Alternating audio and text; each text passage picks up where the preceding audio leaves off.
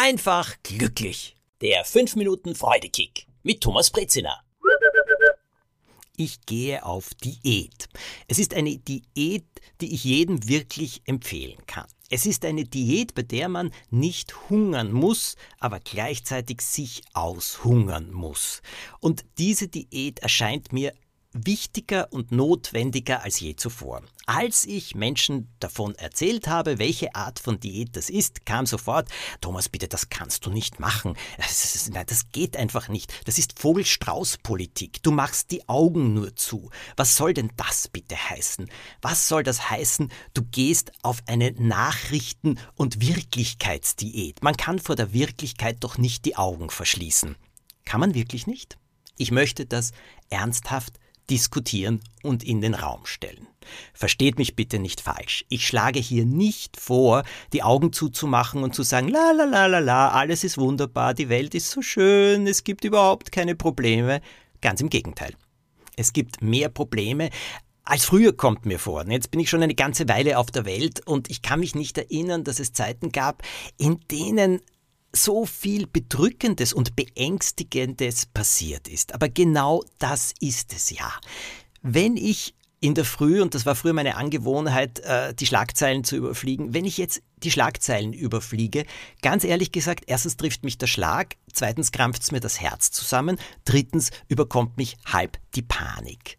Denn wenn ich da lese eben äh, mit dieser Energienot, äh, mit dieser Knappheit an Gas, vor allem aber auch, wie dieses Gas, wie das Strom, wie alles unfassbar teuer wird, was das für viele Menschen bedeutet. Und was das heißt, für mich natürlich genauso, aber äh, was das auch bedeutet für viele, die jetzt ein Kaffeehaus haben oder äh, ja, ganz egal, sogar Schulen, alle betrifft das ja. Wenn ich mir das alles vor Augen führe, dann packt auch mich die Panik. Dann drückt mich das alles total nieder. Und jetzt muss ich euch etwas sagen. Da ist ein Punkt gekommen, wo ich gesagt habe, stopp, aus. Ich mache jetzt eine Panikdiät.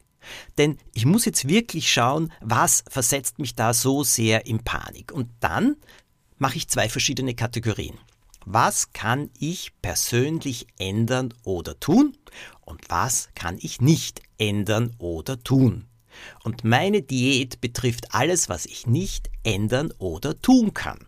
Denn Warum soll ich mich dadurch noch mehr in Panik versetzen lassen? Muss ich wirklich über alles Bescheid wissen, über alle Neuigkeiten dieses fürchterlichen Krieges? Nein, ich finde nicht, weil dadurch wird er weder beendet, noch wird irgendein Menschenleben dadurch gerettet. Leider. Wenn ich es könnte, ich würde alles dafür tun, aber leider kann ich es nicht.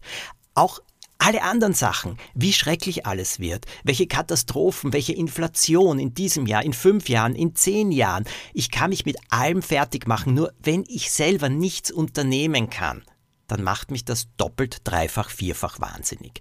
Und deswegen habe ich mir jetzt wirklich diese Panikdiät verschrieben. Das heißt, ich versuche, so wenig Dinge, die mich in unnötige Panik versetzen, als möglich an mich herankommen zu lassen. Und dafür schaue ich mir weniger Schlagzeilen an. Dafür schaue ich wenig Nachrichten, lese auch in Zeitungen eben nur Teile, wo ich etwas übers Leben erfahre.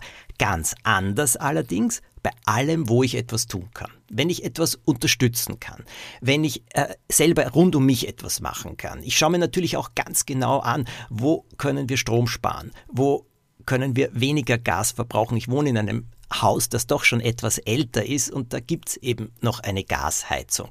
Äh, kann ich die einmal umstellen? Wie kann ich die umstellen? Was kann ich hier machen? Was kann ich jetzt im Moment tun und was kann ich auch für andere Menschen tun? Gibt es etwas, wo ich helfen kann? Das will ich machen und das beruhigt mich auch. Das ist ein Teil meiner mm, Panikdiät. Wenn ich etwas tue, dann spüre ich, dass ich gelassener werde, dass es mir innerlich wieder besser geht, dass es so ein wärmeres Gefühl in mir gibt und ich habe dann auch mehr Kraft. Und wenn ich mehr Kraft habe, dann kann ich zum Beispiel einen Podcast gut aufnehmen oder Geschichten schreiben und damit kann ich Menschen wieder etwas geben und bringen und das halte ich für viel wichtiger. Eine Panikdiät derzeit kann ich jedem empfehlen und das ist kein blind durch die Welt gehen. Das bedeutet nur einfach, sich nicht wahnsinnig machen zu lassen mit Dingen, die man nicht persönlich ändern kann, sondern das zu tun, wo man etwas machen kann. Denn das Wort Macht kommt von Machen. Eine gute Woche wünsche ich euch hiermit. Abonniert den Podcast, verschickt die Folgen, erzählt davon. Machen wir möglichst vielen Menschen Freude, indem wir ihnen sagen, ja, man kann sich einen Freudekick geben. Er tut gut. Nicht nur uns selbst, sondern so können wir das Beste für viele andere tun.